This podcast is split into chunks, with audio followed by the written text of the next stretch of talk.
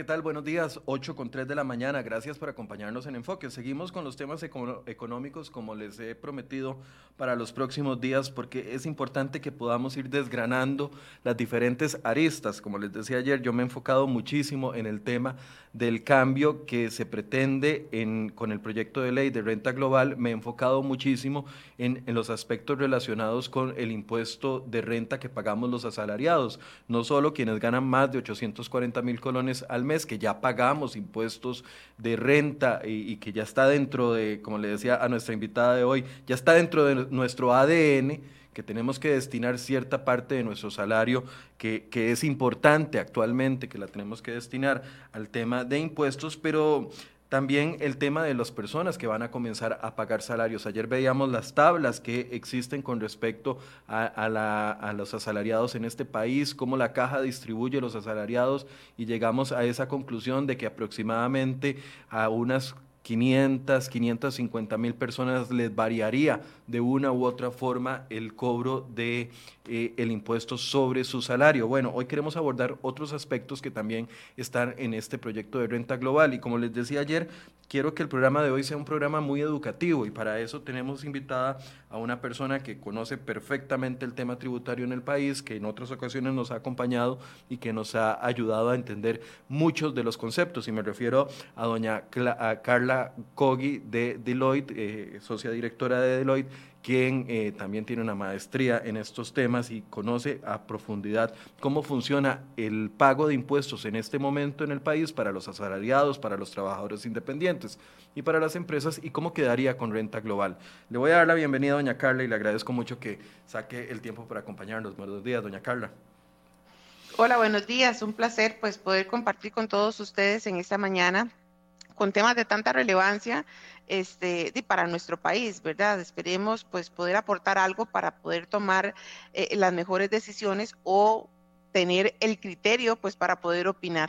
Un placer y buenos días. Yo lo que decía es que por lo menos tengamos el conocimiento para que el derecho al berreo nos salga bien informado.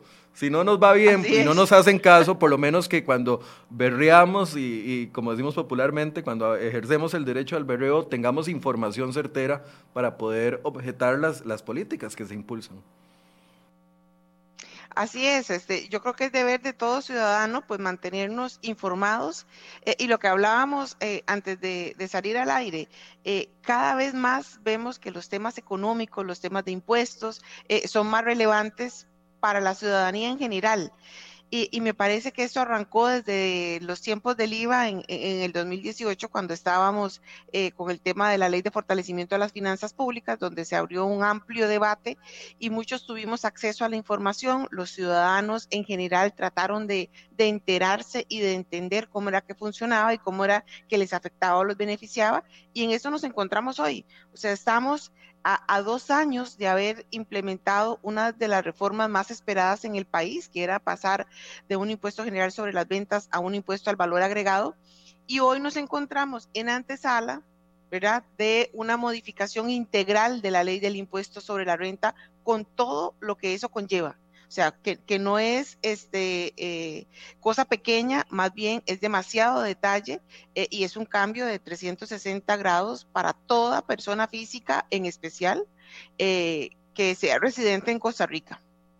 Voy a darle el saludo a las personas que ya nos están viendo, Roy Cruz Morales, que todos los días nos acompaña. Gracias, Roy, por acompañarnos. Juan López, eh, Kev González, Andrés Jiménez, Richie Díaz, que también nos acompaña en esta oportunidad. Roy me dice, Michael, deberías de decir que personas que irían a pagar, decir que van a pagar es que ya estoy dando por sentado que el proyecto de ley se está aprobando. Tiene razón, personas que irían a pagar o que habría que pagar. Voy a leerles nada más para que eh, em, entremos en materia una columna que publicó el abogado Ricardo González con, con, respecto a la herencia de impuestos, para aprovechar a doña Carla y que nos explique cómo funciona hoy ese tema y cómo quedaría si la ley se aprueba. Dice eh, don Ricardo González. El proyecto de ley de renta global dual que se encuentra en la Asamblea Legislativa pretende introducir el concepto de sucesión en tributaria. Así, el artículo 120 del proyecto señala, en los supuestos de fallecimiento del contribuyente, los sucesores del causante quedarán obligados a cumplir las obligaciones tributarias pendientes de ese contribuyente por ese impuesto con exclusión de las sanciones de conformidad con el Código de Normas y Procedimientos Tributarios. La norma tal y como está redactada, dice el señor, provocaría una multiplicidad de deudas para su aplicación en nuestro medio. A nivel de derecho comparado, varios países tienen la regla, una regla similar, aunque casi siempre se agrega la frase sin perjuicio de lo que establece la legislación civil en cuanto a la adquisición de la herencia. El hecho de que esta frase no aparezca en el proyecto de ley podría llevarnos a pensar que los redactores han tenido la intención de establecer la obligatoriedad de esa herencia de impuestos. Ya con solo esto ya a mí se me paró el pelo otra vez. Bueno, lo que me queda de pelo otra vez. Doña Carla, actualmente, ¿cuáles deudas se heredan y cuáles deudas no? Ok, eh, importante que todos tengamos claridad que actualmente tenemos un artículo, que es el artículo 19 del Código de Normas y Procedimientos Tributarios, que me habla eh, y, y su encabezado es sucesores, sucesores de la deuda tributaria. Solamente que, este, a como, y te digo, o sea, en los años que yo tengo, que ya son varios este, de, estar en esto, no he visto la aplicación de esta norma eh, eh, en la vida real. No sé si la administración tributaria, eh, y ahí lo dejo, tal vez después no lo aclaren, ellos lo han llegado a implementar en algún caso. Pero tal y cual está establecido en el Código de Normas, lo que nos dicen es que los deberes, los derechos y obligaciones, perdón, de un contribuyente que fallece, este, los tendrá que cumplir los sucesores, el sucesor o los sucesores. Pero estos sucesores van a responder hasta el monto de la herencia recibida. Eso quiere decir que si mm, eh, Carla Coggi es sucesora de X persona, recibe este, una herencia de una casita que, que el valor de mercado son 50 millones, y la deuda que esa persona tenía, el fallecido, eran 100 millones de colones, pues a tributación se le pagará hasta el valor de la casa que se recibió como herencia, 50 millones. Y si el sucesor no recibe absolutamente ningún activo de herencia, no tiene cómo responderle a la administración tributaria por la deuda. La deuda se moriría con la persona que fallece. Y tal vez, este, Michael, recordemos, y yo creo que todos hemos pasado por esto, sacamos un préstamo en una entidad financiera y lo primero que la entidad financiera nos pide es un seguro de saldos deudores. ¿Y por qué nos pide un seguro de saldos deudores? Porque las deudas no son heredables en nuestro país. Este, entonces, para ellos asegurarse en el caso de eh, un siniestro o fallecimiento de esa persona deudora, pues tienen el seguro ahí que les va a garantizar este, la, el pago del saldo pendiente.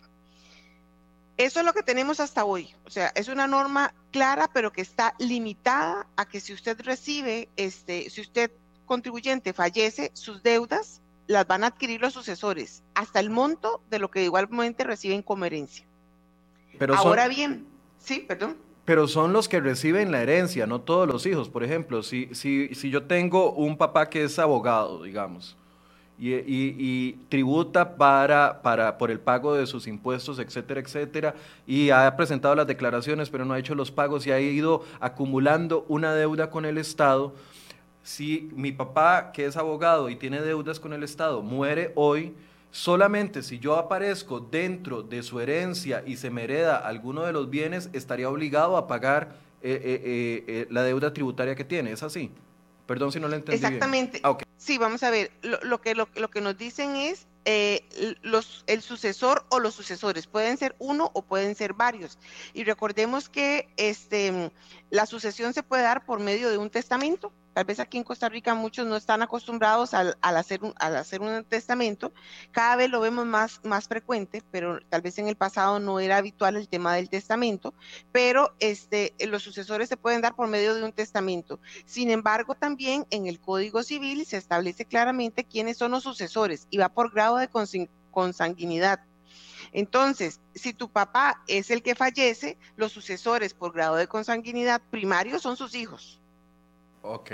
¿Verdad? Este, entonces ahí es donde, em, y, los procesos civiles, eh, en este caso de sucesión, son complicados. Yo, sin ser abogada, pero digamos que, eh, eh, y no queriendo meter mucho la cuchara en esto, pero sé que los procesos de sucesión son complicados, tienen que abrir una mortual, son procesos muy largos para poder de hacerle frente a las deudas que dejó el difunto.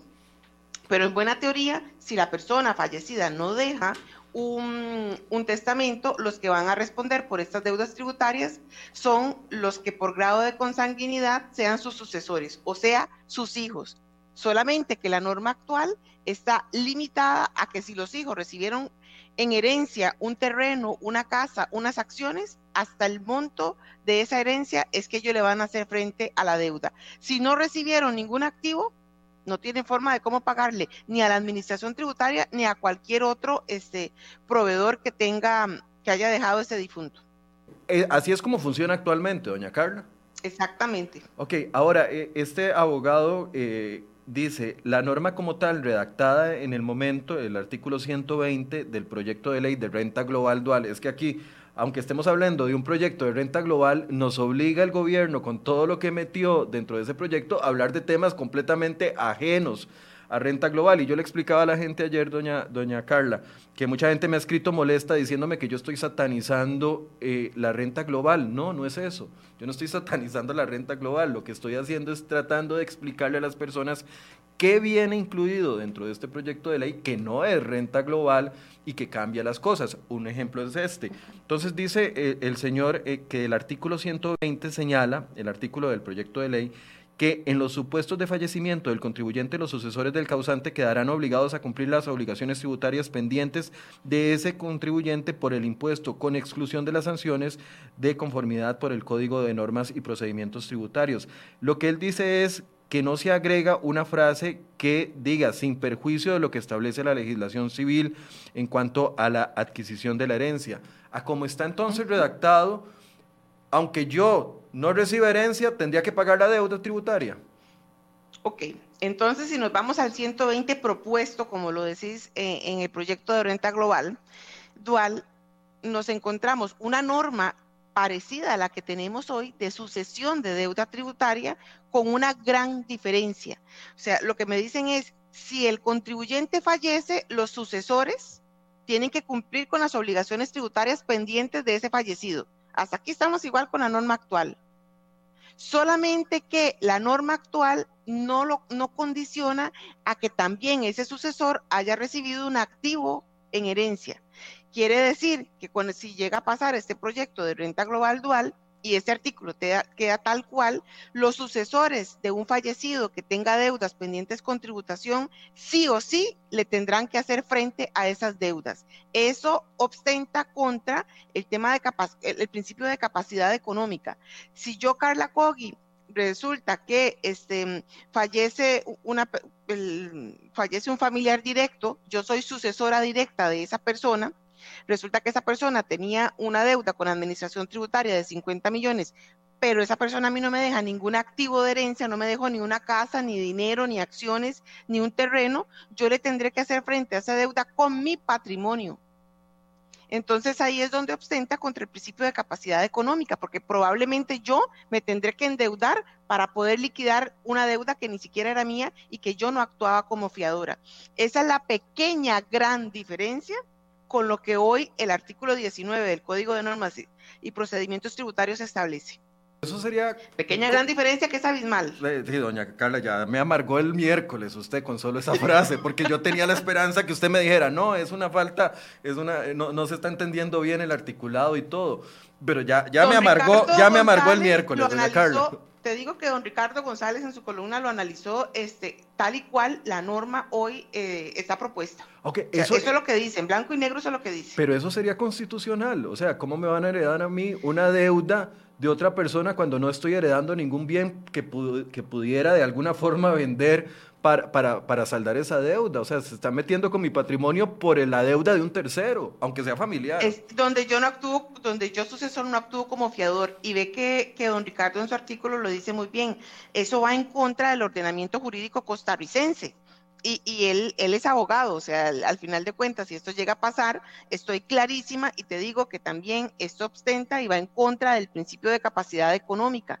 Eh, claramente, si esto llega a pasar de esta forma, me imagino que más de algún abogado pues interpondrá algún recurso este, de inconstitucionalidad en la sala cuarta. ¿Por qué? Porque yo cómo le voy a hacer frente a una deuda donde ni siquiera actúo como fiador, donde no recibí un bien como herencia y además reitero, nuestro ordenamiento jurídico eh, en nuestro ordenamiento jurídico está establecido que las deudas no mueren con el fallecido, las deudas no se heredan. Sí, eh, eh, tal vez es importante porque Mar, Mar MJ nos, nos está poniendo, no, para eso hay pólizas sobre las deudas que se supone que deben de pagarse mensualmente y cubren algún imprevisto. Mar, no estamos hablando de los préstamos que deja pendiente la persona fallecida, estamos hablando de deudas tributarias. Tal vez explíquenos qué es deuda tributaria, doña, doña Carla, para eh, que no nos confundamos, la gente no se confunda con lo, que estamos hablando. Digamos que este, mm, una persona física tiene un negocio, tiene un comercio y esa persona, eh, sabemos que el, que el, periodo fiscal de nosotros es de enero a diciembre, esa persona resulta que fallece en junio a mitad del periodo fiscal, no presenta por ende su declaración de, de, persona física con actividad lucrativa, el sucesor va a tener la obligación de presentar esa declaración y si en esa presentación de esa declaración se establece un impuesto a pagar, el que tiene que pagar ese impuesto es el sucesor.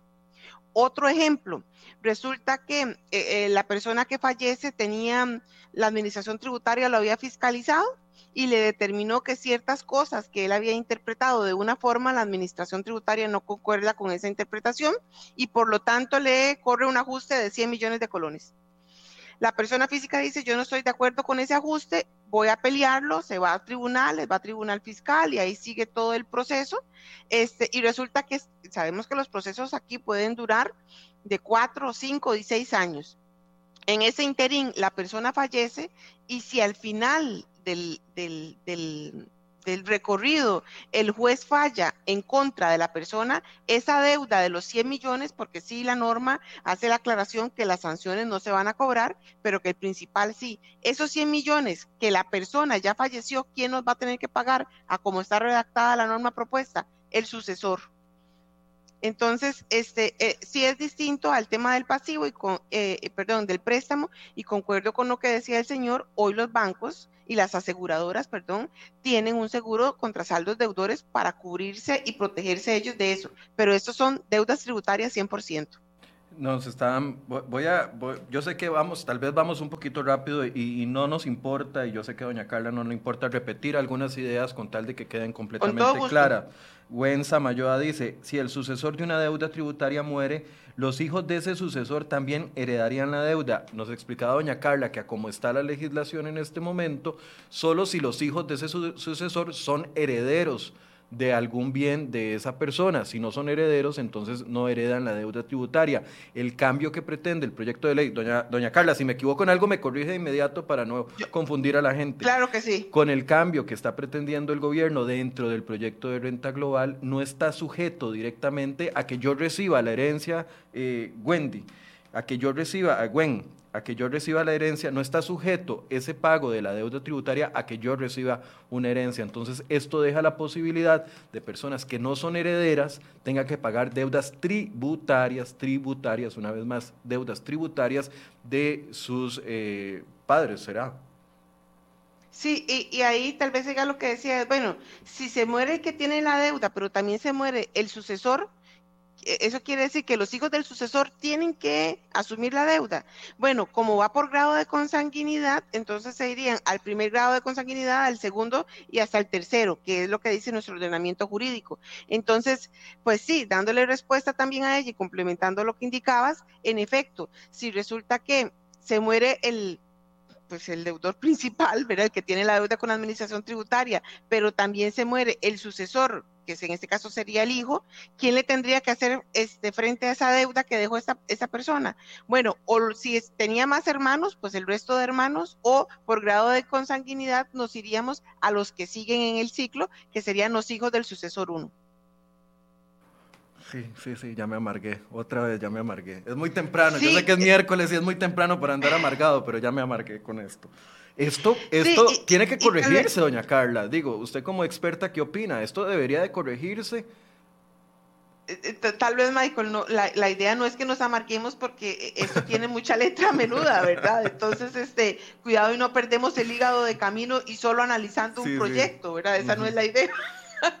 la idea, eh, tal y cual lo dijimos al principio, es tratar de desmenuzar bien la norma, entender los pros y los contras eh, eh, tener claridad absolutamente todos que esto no es solamente, no contempla cambios en lo que es la determinación del impuesto sobre la renta de la persona física, sino que va un poquitito más allá, porque claramente cada vez que, se propone este, una reforma de impuesto, pues se tratan de, corregir o de incluir algunas cosas como, como este tipo de cosas.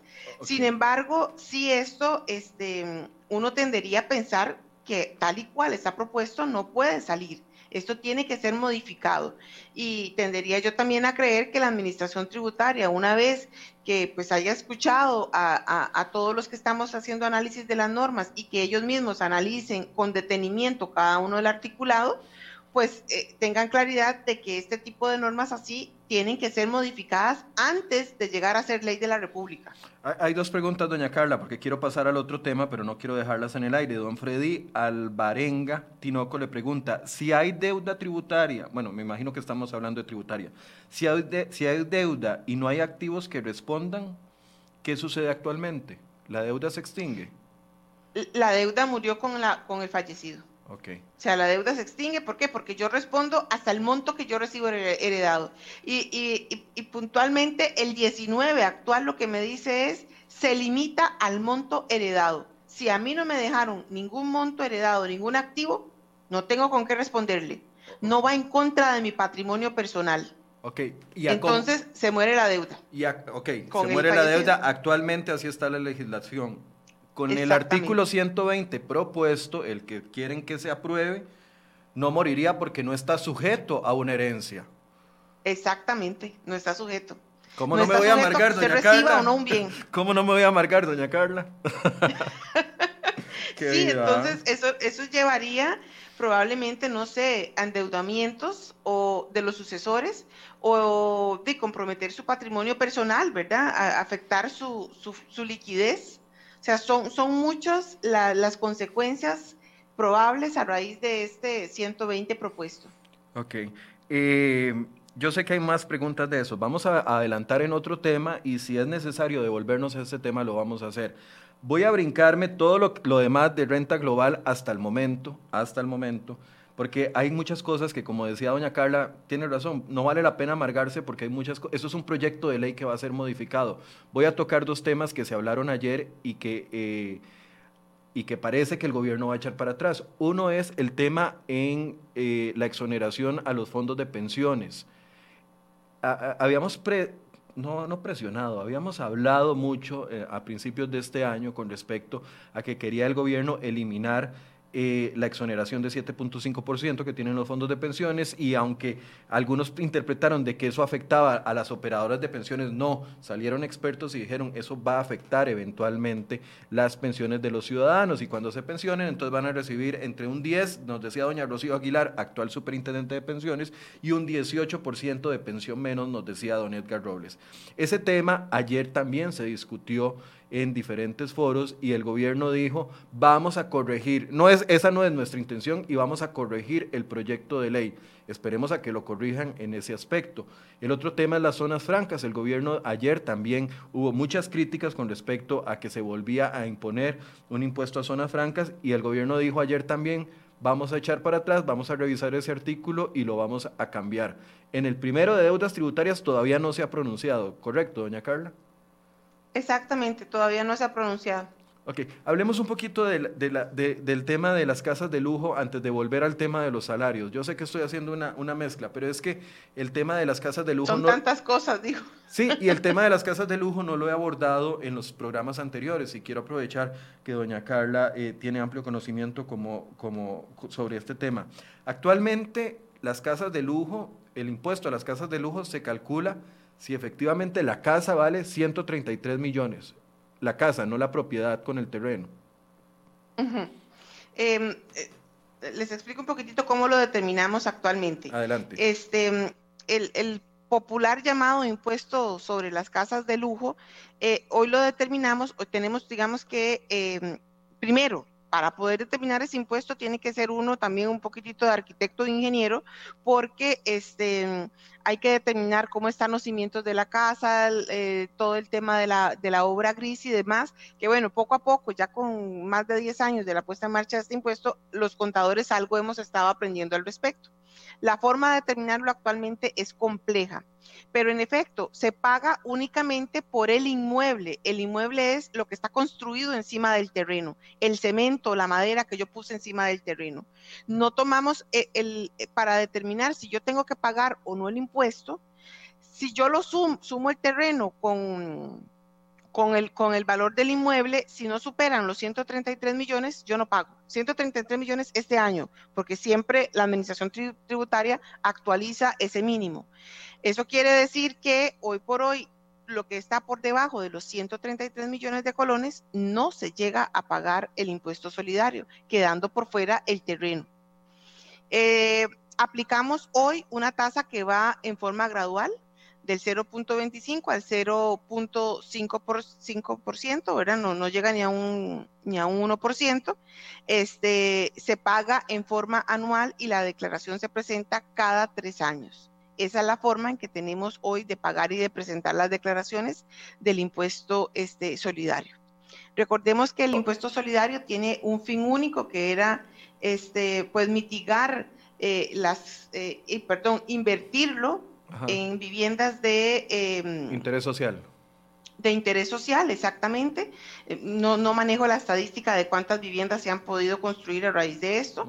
Eh, y lo que se propone entonces es, primero, que no tenga un fin único, sino que entre a las arcas del Estado, ¿verdad? Nos cambian la forma de determinarlo, ya no es determinando que los cimientos y que cuántas, que si tiene piscina y que si tiene el rancho, ya no es eso, sino que ahí lo simplifican, pero no quiere decir que, también nos perjudiquen, porque eh, lo que nos dicen es, vamos a tener tres valores de referencia y de esos tres usted va a tomar el más alto y sobre el más alto aplica el porcentaje del impuesto que es un, un 0.5, ¿cuál? 55, perdón toma de referencia el valor registrado en la municipalidad, el que tiene la administración tributaria y el que está en el registro público. El de esos tres, el más alto, y sobre ese le aplica la tarifa. Tengo aquí una pregunta, tengo aquí una pregunta, doña Carla, perdón. Actualmente, aunque es complicado de, de, calcularlo por lo que usted nos dice, que hay que ver los cimientos y los materiales, etcétera, etcétera, al final ese proceso complicado sí garantiza de que el que paga la casa, el impuesto a las casas de lujo es porque tiene una casa de lujo. En efecto. sí. A como está ahorita, sí. A como está ahorita, sí. Este, ¿Por qué? Porque el, además está hecho y, si uno entra en la herramienta que tiene la Administración Tributaria a disposición para determinarlo, te cuantifica este, el tema de que si tenés un rancho, de que si tenés piscina, del tamaño de los ventanales, de que si tu piso es de porcelanato, que si es de mármol, que si es, ¿verdad? Muchas cosas que te dan indicio a que en efecto estamos al frente de una casa de uso habitacional, pero que es una casa de lujo, por las características que la misma herramienta te va indicando. Ahora sí, el cambio. Ah, Ahora bien, con el cambio propuesto, eh, esas características, digamos, que quedan de lado y nos vamos únicamente por el valor. Se establece un, un, impuesto para aquellos inmuebles cuyo valor sea igual o superior a 325 salarios base. Hoy, eh, los 325 por los 460 mil colones, que es el salario base más o menos, son 150 millones. Entonces, cualquier inmueble de uso habitacional, y recalco uso habitacional, porque hay muchas casas que son casas de habitación, pero que hoy no son eh, casas de habitación, sino que están alquiladas para oficinas. Lo que esté destinado, cualquier casa o vivienda que esté destinada a uso comercial, este impuesto no le aplica, solamente aquellas que sean de uso habitacional. Este, pero lo que vamos es de que 150 millones en adelante se va a tener que pagar el impuesto. Y si nada más cogemos ahí cualquier brochure o, vemos este en cuanto está un apartamento o una casa en el mercado, más o menos anda, andan entre unos 250 mil dólares, 200 eh, mil dólares, que ya de 250 mil dólares en adelante tendría que pagar el impuesto. Y Estamos hablando que se incluye el valor del terreno, ¿correcto? Es la base sobre todo. La base es sobre todo. Es que, a ver, usted dice que van a tomar, o, a como está el proyecto de ley, van a tomar el valor del registro nacional o el valor de la municipalidad, o me dijo un tercer valor que no recuerdo cuál era. el de la MUNI, el de la Administración Tributaria, el registro ah, público. Eh, el registro público o la Administración Tributaria, pero ah, yo no, no, recuerdo al menos que eh, estén subdivididos terreno y casa. Por lo general está todo, todo incluido, ¿o no? Exactamente, el valor es por un total. Entonces, ¿cómo va a saber, cómo va a saber la administración que a mí se me reporta un terreno de, de 150, una propiedad de 151 millones? ¿Y cómo va a saber si esos 51, 151 millones responden a una casa de lujo? Y no es que eh, de, tengo un patio gigante que me heredó mi abuelita y yo construí una casita ahí de, de, de ¿cómo se llama esto? De baldosas, eh, cero, cero paredes eh, reforzadas, de piso de mosaico o de lo que se utilice ahora, y cero mármol, y cero jacuzzi, un baño normal con una puertita. O sea, ¿cómo se va a poder determinar si lo que van a ver es un, una cifra nada más en alguno de esos tres eh, entes eh, que tienen información y, que esos tres entes van a, por supuesto, van a escoger la, la más alta? O sea, no hay garantía entonces. No, a como está redactado el, este proyecto del impuesto de inmuebles de lujo para uso habitacional, no hay forma en que se distinga. O sea, no se dice que el impuesto se va a determinar por la construcción y que se va a dejar por aparte el terreno. No se dice si, cómo se va a hacer la, la, distinción y me parece que ese no es el espíritu de este proyecto este, de ley. O sea, estamos hablando de dos formas de determinar el impuesto totalmente diferente. Hoy, donde se hace la separación entre terreno y casa, y este otro que le llaman impuesto a inmuebles de lujo, donde se suma el terreno, pero muy bien vos lo graficás con tu ejemplo, donde puede ser que sea un terreno de 5 mil metros, digamos que una pequeña finquita, con una casa muy pequeña en el centro, y eso, este, por el tamaño del terreno, podría calificar en los 150 millones de colones. Ok, voy con un comunicado de prensa que tiró, por supuesto, cuando esto llegó a, oídos de la gente y comenzó a generarse opinión, entonces el Ministerio de Hacienda publicó un comunicado de prensa. Dentro de este comunicado de prensa dice, solo las casas de lujo pagarán para uso habitacional, ocasional o de recreo Vamos a ver, solo las casas de lujo para uso habitacional, ocasional o de recreo pagarán el impuesto del 0.5. Y entonces Hacienda se justifica diciendo que solo el 2% de las propiedades, casa más terreno, tienen un valor registral superior a 150 millones. Entonces, claro, aquí nos dicen, la, buena noticia que nos trata de dar Hacienda es el 98% está exento. Pero yo desde, desde la semana pasada vengo insistiendo, no pensemos en cifras eh, porcentuales. Es como cuando nos dicen, el 70% de los salarios están exentos. No, hablemos de la gente que gana 700 mil pesos y que va a tener que pagar impuestos. Hablemos de la gente que tiene, por ejemplo, en este punto, una casa de, un terreno grande, en un ranchi, con, con eh, ah, perdón, que tiene un terreno grande, pero una casa pequeña, que no es una casa de lujo y lo va a tener que pagar. Va a caer dentro de este 2% que dice Hacienda. Si, mantienen, si mantienen el articulado así. sí, y ve que ellos lo confirman en su comunicado que en efecto este, van a haber casas que hoy no están pagando y por la nueva forma de cálculo lo van a tener que pagar. El consuelo que, nos, que, ellos dan en el comunicado es que eh, eh, es, es, una población muy pequeña del total, pero dentro de esa población pequeña del total, lo que debería de segregarse es cuánto de ese 2% que va a pagar este impuesto ya hoy lo pagan y cuántos no lo pagan, porque ahí es el incremental.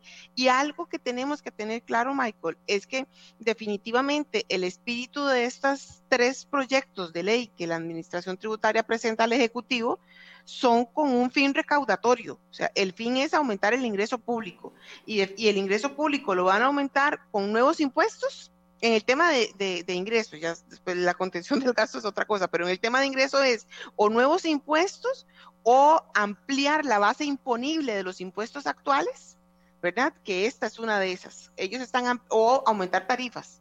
Entonces, ¿te acuerdas que hablábamos de que el IVA lo iban a llevar del 13 al 16 o al 15, no sé qué? Bueno, eso quedó por aparte, pero estamos creando un nuevo impuesto que es el, eh, este, el de las casas de lujo, donde además se está ampliando la base de cálculo de ese 2% que ellos dicen que únicamente eh, eh, tienen un inmueble con 150 millones de colones, bueno, de ese 2% probablemente el punto 5 lo paguen hoy y el resto son nuevos contribuyentes. Ahí es donde van a aumentar la recaudación con el impuesto a las casas de lujo. Que no necesariamente va a ser una casa de lujo. Ok. Sí, no, no se dejen engañar. Estamos poniendo imágenes de casa de lujo hablando de de cómo se cobra el impuesto ahorita, que por ejemplo, ahí ustedes están viendo una imagen de una casa muy bonita, para calcular el impuesto de, esa casa, entonces ahorita la tabla lo que establece es que hay que ver la calidad de los pisos, la calidad de la construcción, el, eh, el tamaño de la construcción, etcétera, etcétera, y llenando eso es como se logra eh, casa de lujo. Ahorita estamos hablando de otra cosa completamente distinta. Le pregunta a don Víctor Brenes, antes de pasar a una pregunta que yo tengo, el pagar impuesto solidario sobre también sobre el terreno no es, no es duplicar el impuesto territorial que ya pagamos. Me imagino que se refiere al, impuesto de bienes muebles que, pagamos en la municipalidad. Eh, eh, bueno, ya hoy las mismas casas de lujo que pagan el impuesto solidario también pagan el de, el de bienes inmuebles. Eh, son dos impuestos pareciera que, son similares porque al final de cuentas graban la tenencia de un inmueble, pero son dos impuestos diferentes con dos formas diferentes de determinarlo. No se ha determinado que, es, eh, que, hay duplicidad en ese pago.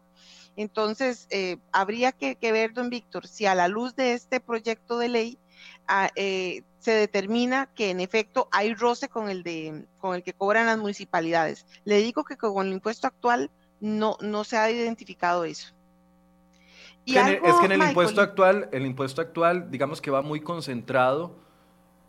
Eh, o sea, eh, la diferencia con el impuesto actual es que no toca el terreno. A la hora de meterse el terreno se, se nos desarma el muñeco.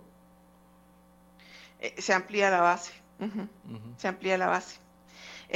y otra, otra cosa, Michael, que te iba a decir, porque lo hemos, lo hemos repetido, pero no lo hemos aclarado, es el impuesto a bienes inmuebles de lujo para uso habitacional ocasional o de recreo. Entonces, no necesariamente puede ser que una persona tenga dos casas, una, eh, no sé, que, la tenga tal vez en, en, la montaña o cerca de una zona verde, o lo que sea, ¿verdad? En, la montaña y otra donde viven, aquí tal vez en el área metropolitana. Por las dos, si las dos están destinadas a uso habitacional, o sea, que no la tiene alquilada para comercio, sobre las dos tiene que pagar en el tanto cumpla con los 325 salarios base no es que es únicamente a la que en la casa donde él vive o donde la persona vive habitualmente, eh, normalmente. No, si tiene una casa de recreo en la playa, en la montaña, donde sea, si cumple con esas condiciones, también va a tener que pagar. Ahora, hay otro, otro aspecto que es importante. Si a mí me están sumando el terreno, me están sumando el tamaño de la el, el costo de la construcción y entonces me calculan el impuesto sobre eso, Anteriormente había escalas y usted nos lo había explicado muy bien al principio. Algunos pagaban 0.25, otros pagaban otro porcentaje y otros pagaban otros, otro porcentaje. Con este eh, cambio en la ley, todos van a pagar la tarifa que, completa, por así decirse. Exactamente, nos vamos a una tarifa flat eh, del 0,5%, donde hoy lo que tenemos es, este, la tarifa va en forma escalonada del 0,25 al 0,5. Entonces, dependiendo del valor del inmueble, ahí se iba incrementando. Eh, eso quiere decir, pensemos en los que ya hoy pagan el impuesto, van a pagar más también con el, proyecto de ley, porque ahora va a ser tarifa flat sobre el monto este, del inmueble. Antes ya no va a ser gradual. Antes había algún tipo de exoneración, como en los salarios, digamos que hay había una exoneración, hay una exoneración en el impuesto de renta hasta 840 mil y solo le cobran a uno sobre el excedente. Antes en las casas de lujo había algún tipo de exoneración o no, siempre se pagaba sobre el valor total de la casa. Siempre se pagaba sobre el valor total de la casa, solamente que en forma gradual. Ok. Dice Euclides Hernández, en Malpaís y Santa Teresa, y yo sé que esto se reproduce en muchos lugares, las propiedades tienen un valor muy alto debido a la plusvalía. Conozco familias humildes que han vivido, que han vivido allí toda la vida, sus lotes suelen ser grandes y sus casas suelen ser sencillas de madera o, perdón, de madera o pequeñas. Bueno, esa es la idea, es que se me, se me corren los comentarios. Pero de eso era lo que estábamos hablando, precisamente.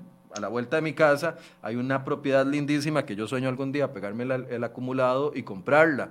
Y lo que tiene en el centro es una casa de madera una chocita de madera y la propiedad es hermosa y vale como 200 millones de colones. Pero el, señor que vive en eso, y le estoy hablando ahí, Santo Domingo Heredia, el señor que vive ahí, aunque tiene una propiedad valorada en, valor de mercado 200 millones de colones, el señor vive en una chocita de madera que a mí me da miedo con los vientos que se le caiga en cualquier momento. De eso estamos hablando. En efecto, de eso estamos hablando. Dice Ana Argüello, Michael, excelente invitada, muy clara y en sus explicaciones invítela de nuevo para hablar de exoneraciones. Claro, lo vamos a hacer. Doña Carla es muy, muy ocupada siempre, pero la vamos a, a, seguir invitando. Doña Carla, pasemos ahora hacia el capítulo de los salarios, que es lo que me decía doña Silvia Hernández ayer. Es que usted está muy enojado con el tema de los salarios, pero es que, ¿cómo no voy a estar enojado? Si vamos a afectar... Si te va a afectar, Michael. No, no, no, es que yo... ¿sabe y a todos nos va a afectar. No, no, no, pero vea, doña Carla, lo que hablábamos al principio, yo gano más de 840 mil colones, no tengo que ocultarlo, y ya yo estoy acostumbrado de que pago mi impuesto de renta. Eso, eso no es lo que me preocupa, lo que me preocupa es la gente que ahorita con el mismo salario, 700 mil, 750 mil, 800 mil, 840 mil, va a tener que reducir lo que, lo que compran para sus familias, lo que compran para sus hogares, su poder adquisitivo solo por pagarle un impuesto al salario porque el gobierno mete dentro de renta global, y ya le voy a pedir conceptos, pero mete dentro de renta global un, una reforma integral al impuesto de renta. Yo no sé si eso es correcto, pero al menos me parece poco decente por parte del gobierno. Pero, a ver, ¿Efectivamente se van a golpear los salarios, doña Carla? ¿O es idea mía que yo me lo estoy inventando y llevo cinco días diciendo una mentira? Eh, no, pues, pues, claramente los salarios se van a ver afectados. Y vamos a ver, este, yo creo que tenemos que darle claridad a las personas que nos están escuchando, pues para que igual se puedan hacer ellos de, de, de, de su idea y tener este, al final de cuentas alineadas tus ideas y poder tomar las mejores decisiones y de una u otra forma pues apoyar o no apoyar. Nosotros hoy nos basamos, nuestra ley del impuesto sobre la renta se basa en el principio de cedularidad y de territorialidad, ¿verdad? Son pilares fundamentales. Eso quiere decir que yo, costarricense, pago por los ingresos generados dentro del territorio costarricense aplicando el principio de cedularidad. ¿Qué es cedularidad? A diferentes fuentes de ingresos, diferentes formas de grabarlo. Entonces resulta que Michael trabaja en CR hoy y es asalariado. Él recibe 840, digamos que 900 mil colones, ¿verdad? Y le retienen el impuesto al salario. Pero también los fines de semana, como muchos lo hacemos, pues resulta que presta servicios profesionales y él presenta hoy su declaración de persona física con actividad lucrativa y él paga al final del año el impuesto, lo determina, guarda las facturas del alquiler del, de, la oficinita, el agua, la luz, el teléfono, el combustible y presenta su declaración de impuesto. Pero también Michael es muy ordenado y le da para hacer un ahorro. Y resulta que tiene una inversión ahí a largo plazo en el banco y el banco le retiene el 15% sobre los intereses. Eso es cedularidad. Vemos que Michael tiene tres fuentes de ingresos y sobre los tres fuentes de ingresos pagó impuesto, pero de forma separada. ¿Cuál es el antónimo de cedularidad? Globalidad o globalización, renta global. Entonces, si nosotros nos pasamos a renta global, que es lo que está proponiendo ahorita, ahorita le metemos el tema de dual, pero si nosotros nos pasamos a renta global, que es lo que se propone, lo que, lo que tenemos que hacer es que se suman todas las rentas del contribuyente para determinar una sola base imponible y se aplican las tarifas en forma progresiva. Entonces, Michael va a tener tres fuentes de ingresos ya no se llama salario, se van a llamar las rentas del trabajo, las rentas de su actividad lucrativa y las rentas o ganancias de capital. Todo eso lo sumamos y lo integramos en una sola base y tenemos que pagar el impuesto. ¿Cuáles son las tarifas del impuesto? Van del 5, eh, perdón, van del 10 al 27,5. Ahí tenemos un incremental, porque hoy por el salario nosotros pagamos hasta un tope del 25% y vean que la tarifa máxima que yo voy a pagar es de un 27,5. ¿Cuál de los dos es mejor? O sea, los dos, técnicamente los dos son viables y técnicamente los dos tienen sus fortalezas y sus debilidades. Sin embargo, para una, la renta global este, es más utilizada en el mundo y además tanto para la administración tributaria como para el contribuyente le da cierta transparencia porque usted como contribuyente integra todas sus rentas y quiere decir que al final del periodo, como escuchamos nosotros que sucede en otros países, puede ser que tenga un impuesto a devolver. Y la norma contempla la devolución de un impuesto. Eso sí lo contempla este proyecto este, que, estamos analizando. Ahora, Michael, pero nos dicen que vamos a pasar a un sistema de renta global dual. dual. ¿Qué significa dual? Eso que, ¿verdad? Eh, eso quiere decir que es un sistema de imposición sobre la renta dual que tiene características compartidas entre el sistema cedular y un sistema global. O sea, en palabras cristianas, yo voy a globalizar en coronadeño, doña Carla. Las rentas del trabajo y las rentas de la en, en coronadeño. Este, bueno, casi casi, muchos años yo viví en Moravia. Ok, en moraviano entonces. este, el, el de moraviano, ok. Este, el, yo voy a integrar, o sea, sumar lo que yo me gano del salario y lo que me gano por mi actividad física con actividad lucrativa, por los servicios profesionales que yo presto. Esas dos las integro, las globalizo. ¿Qué es lo que no voy a globalizar? Y únicamente si cumplo algunas características. No voy a globalizar las ganancias de capital en el tanto no estén ligadas con actividad lucrativa que yo realizo. O sea, tengo eh, una acción en Punta Leona, yo o Michael tiene, es asalariado y, eh, con, y persona con actividad física, tiene una acción en Punta Leona. Y resulta que esa acción dice Michael, mira, ya con esas las presas del 27, ya yo, la verdad que ya yo no voy porque es demasiado tormento, yo voy a vender esa acción de, la, de Punta Leona. Y te ganaste ahí, eso te había costado cuatro mil dólares y te ganaste mil dólares. Sobre esa ganancia de capital, Michael debe de preguntarse, ¿la integro? O sea, ¿la sumo a las otras dos fuentes de ingreso que tengo o, solamente pago el 15%? Solamente vas a pagar el 15% de ganancias de capital, no la vas a integrar a la base de las otras rentas porque esa acción de Punta Leona no tiene nada que ver con la actividad que usted realiza.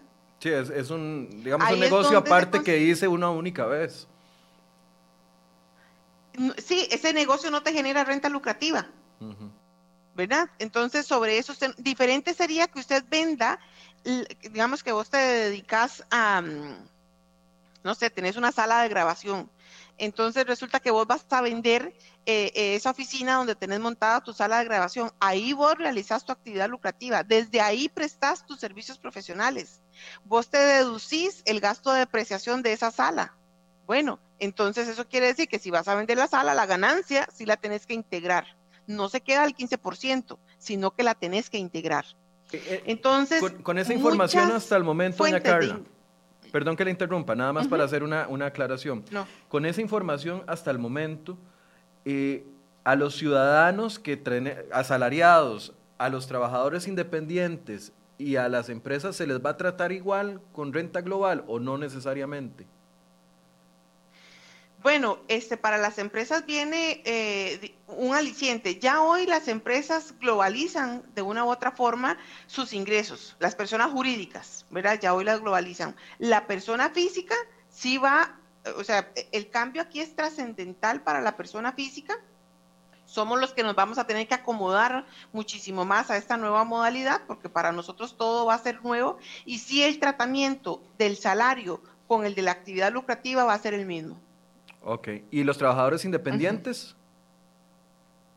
Y los trabajadores independientes también tendrán que presentar su declaración tal y cual lo estoy diciendo ahorita. O sea, yo trabajador independiente me dedico, de, no sé, tengo un negocito de limpiar piscinas, este, en las famosas casas de lujo, ¿verdad? Ajá. Entonces, este, de, yo, yo hoy presento mi declaración y probablemente pague el 20% o el 25%.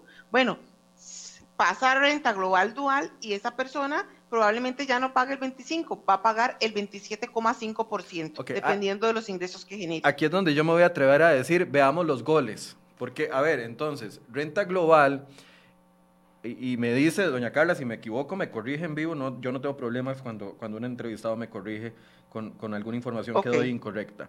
Renta global, en el fondo, si fuera solo renta global con las condiciones que tenemos actualmente, facilitaría de una u otra forma la recaudación de impuestos y nos metería a los ciudadanos a tener la posibilidad de deducir gastos que ahorita no podemos deducir.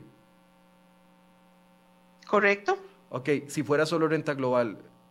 El problema aquí son los goles, y voy a decir dos goles que yo digo que son goles, y usted me puede decir, no, no son goles. Michael, abra los ojos.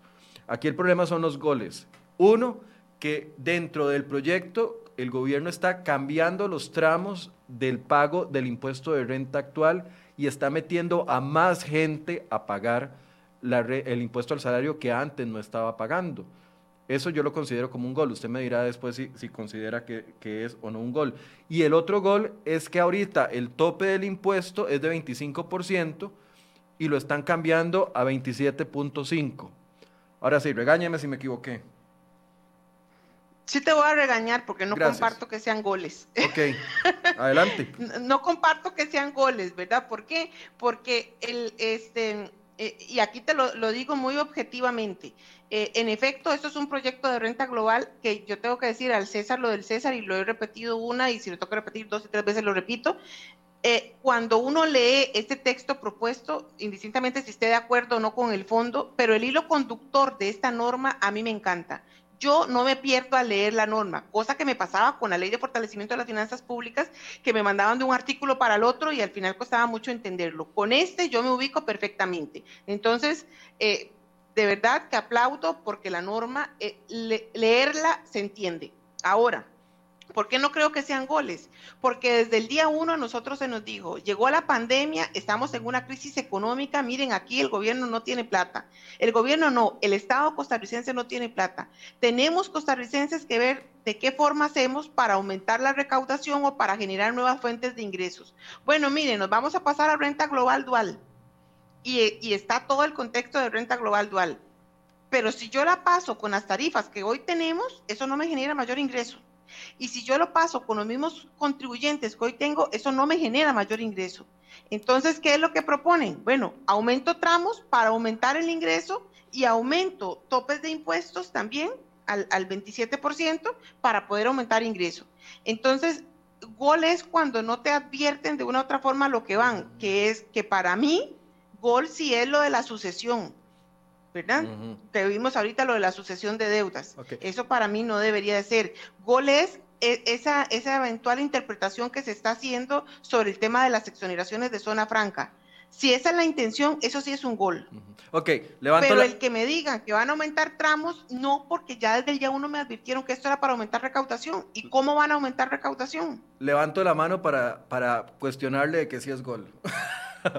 por, por, una, por una razón cuando se le preguntó al ministro de Hacienda hace un par de semanas, cuando nada más tiraron la iniciativa, pero no habían explicado el proyecto de ley, cuando se le preguntó al ministro de Hacienda por el salario escolar y el eventual impuesto que van a pagar las personas eh, trabajadoras públicas que reciben el salario escolar, el ministro de Hacienda fue clarísimo en decir, ese impuesto lo van a pagar solo las personas que ganen 840 mil o más.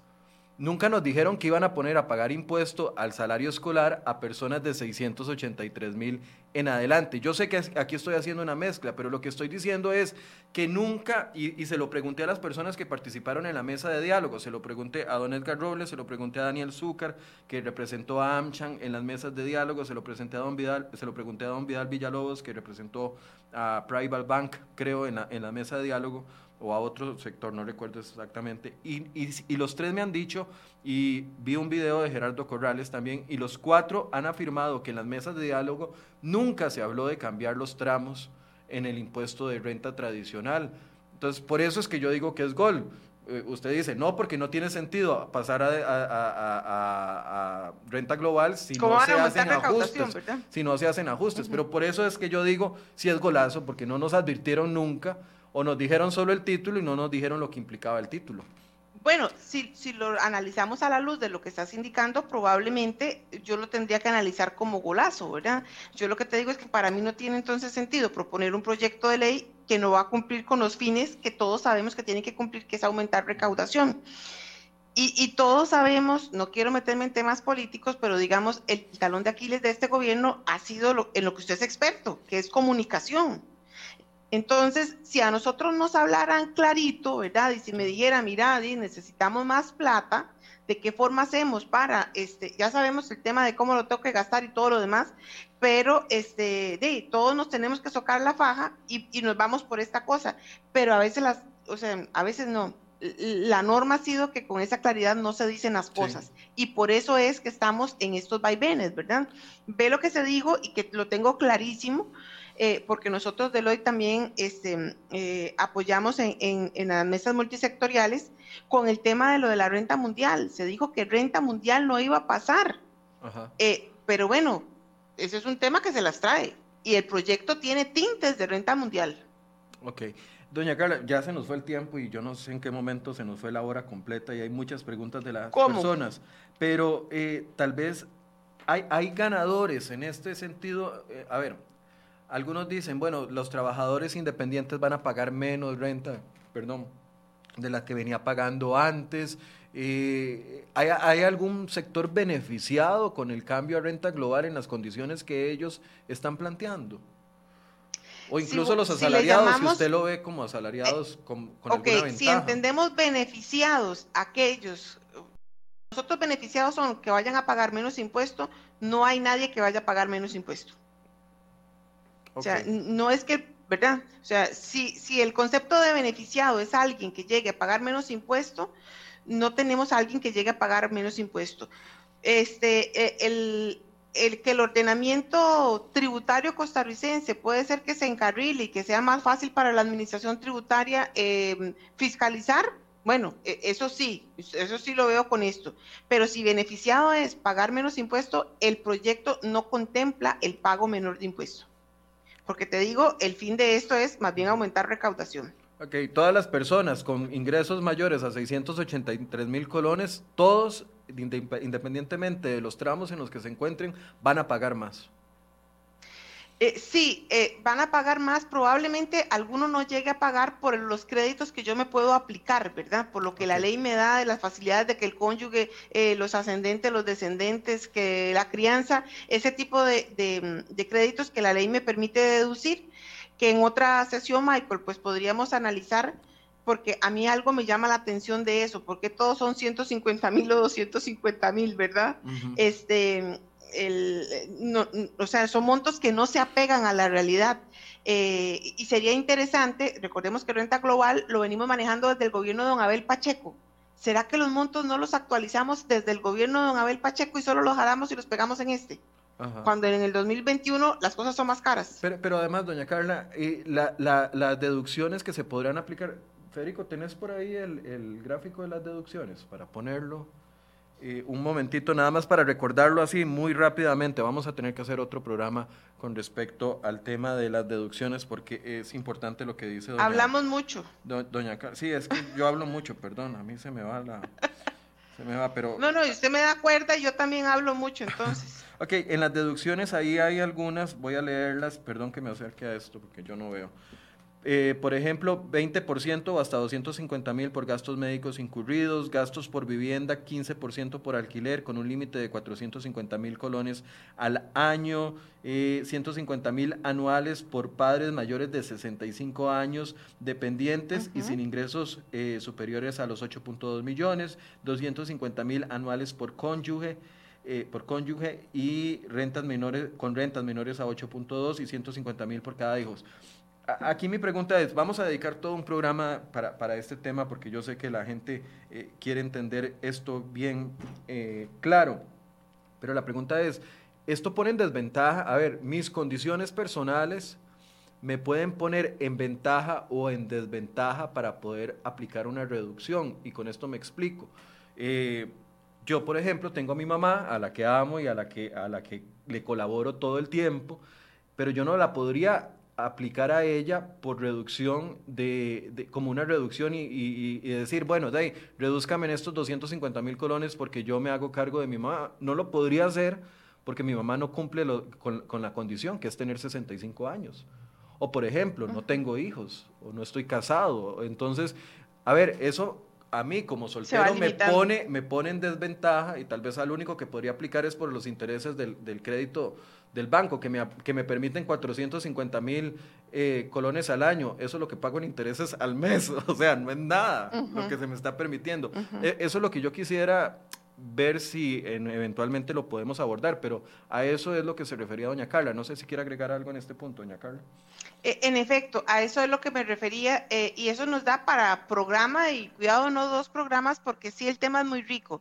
Eh, no no se va a poder, vamos a ver, uno ve la lista de, y, ahí las tenemos, la lista de las reducciones, pero cada una de, de, estas reducciones está condicionada a que se cumpla algo y no todos podemos cumplir lo que nos lo que la ley nos está pidiendo para poderlo aplicar. Lo dijiste muy bien, ahora el tema de, de la ayuda o el subsidio que da uno que le da uno a los padres, ¿verdad?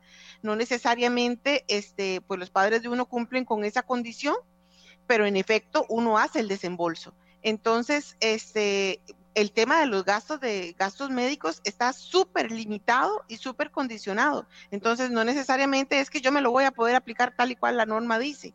Eh, eso es lo que yo me refería también al, principio, donde esto sería importante analizarlo uno por uno, ver las condiciones y las limitaciones que la norma contempla para la aplicación de, las mismas. Okay. Eh, se nos fue, se nos fue el tiempo, doña Carla. Vea, yo lo lamento y le voy a pedir a Laura Quesada que, que eh, nos ayuda siempre a contactarlos con ustedes, que nos vaya separando una fecha lo antes posible para ver si podemos hacer una segunda parte con el tema de las deducciones y más enfocados en renta global.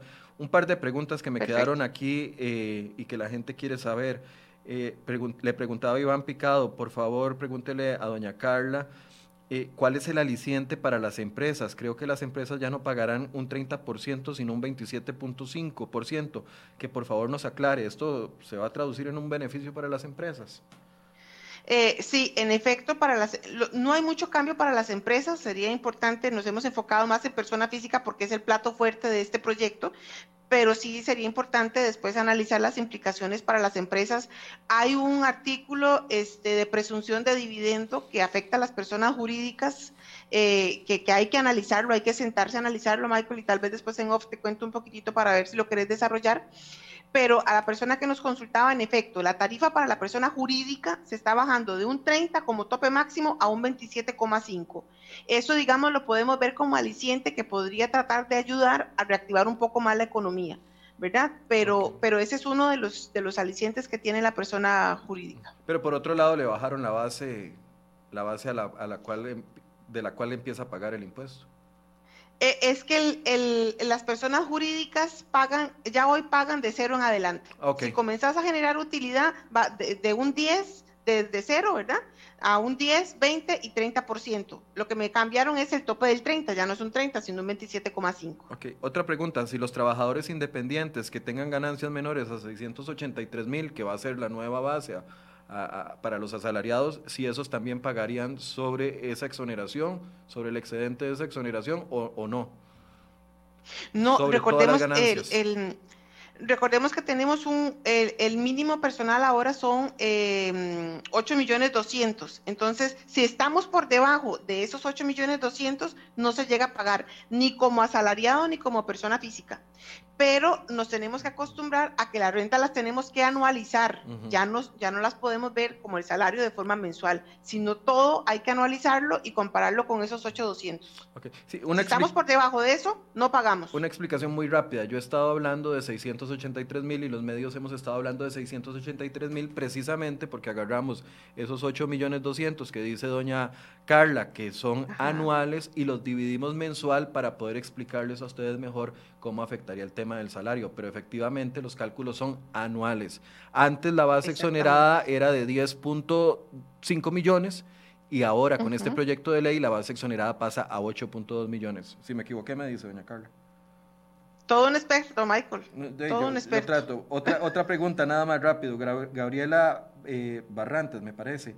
Hola, disculpen, ¿pueden aclarar mi duda? ¿Qué pasa cuando el deudor, esto es del primer tema que tocamos, cuando el deudor principal de Hacienda muere y el que heredó la deuda también, pero, pero este también tiene otra deuda tributaria. A los herederos se le acumularían doble deuda tributaria. Qué buena pregunta, doña Gabriela. Gracias por hacerla. Está buenísimo, Gabriela. Sí, está buenísimo. Está buenísimo, pero bueno, puede ser un caso de la vida real. Este, mira, a como está redactada la norma ahorita, Gabriela, tendería yo a decir que sí, eh, porque la norma no limita en que no se pueden acumular deudas. Este, lo que te dice es que fallece el contribuyente y a los sucesores le queda la deuda. Puede ser que ese sucesor pues tenga la suerte, entre comillas, de que le que tenga dos deudas tributarias que, hacerle frente de dos diferentes este, herederos. A como está redactada la norma, tendría yo a decir que sí. Ok. Bueno, para terminar felices, e, esa conclusión, doña Carla. le agradezco muchísimo por su claridad y por, y por, y por lo, lo, que nos ha explicado el día de hoy. Y, y de, verdad, yo sé que Laura, eh, eh, Laura nos está viendo en este momento. Ojalá que nos aparte un, campo lo antes posible para poder abordar, eh, hacer una segunda parte de este programa, porque ha sido muy esclarecedor para todos. No sé si quiere cerrar con algo, doña Carla con todo gusto, eh, lo coordinamos a lo interno y ahí eh, movemos agendas si es, si es necesario. Este, pues para todos los que nos acompañaron en esta hora, em, espero haber aportado pues algunos elementos de juicio que, los ayuden a, estar orientados y a tomar pues eh, las mejores decisiones. yo sé que el tema de impuestos es complicado, es un tema de que a todos nos toca el bolsillo, pero también tenemos que tener claridad que como, como costarricenses debemos de ver cómo aportamos para que la solución, para que el problema económico de nuestro país pues se llegue a, solventar. El, el proyecto de renta global es denso, trae mucha letra menuda que sí hay que ponerle atención y pues estos espacios a todos nos ayudan a repasar y a entender. Quedo a la orden para, para lo que venga. Muchísimas gracias. Gracias a doña Carla Cogui, socia directora de Deloitte, que nos acompañó durante esta hora, respondió sus preguntas, yo les agradezco. Hay muchos comentarios que no puedo leer, le agradezco a Gwenza Mayoa que nos acompaña, Melvin Montero que está haciendo algunos comentarios, Marco Mora, Joshua Segura, Franklin Vargas, Oscar Segura, Mike Gutiérrez, Orfilia Delgado que dice eh, que doña Carla explica sumamente bien, Juan López que dice y don Elian, don Elian lo estamos pulseando para ver si nos acompaña la otra semana y nos acompaña. Eh, Alejandro eh, Guido dice, lo que más duele es que estos impuestos, eh, saber que estos impuestos van a servir para mantener intocables de las instituciones como Habdeba, Recope, IFAM y CNP.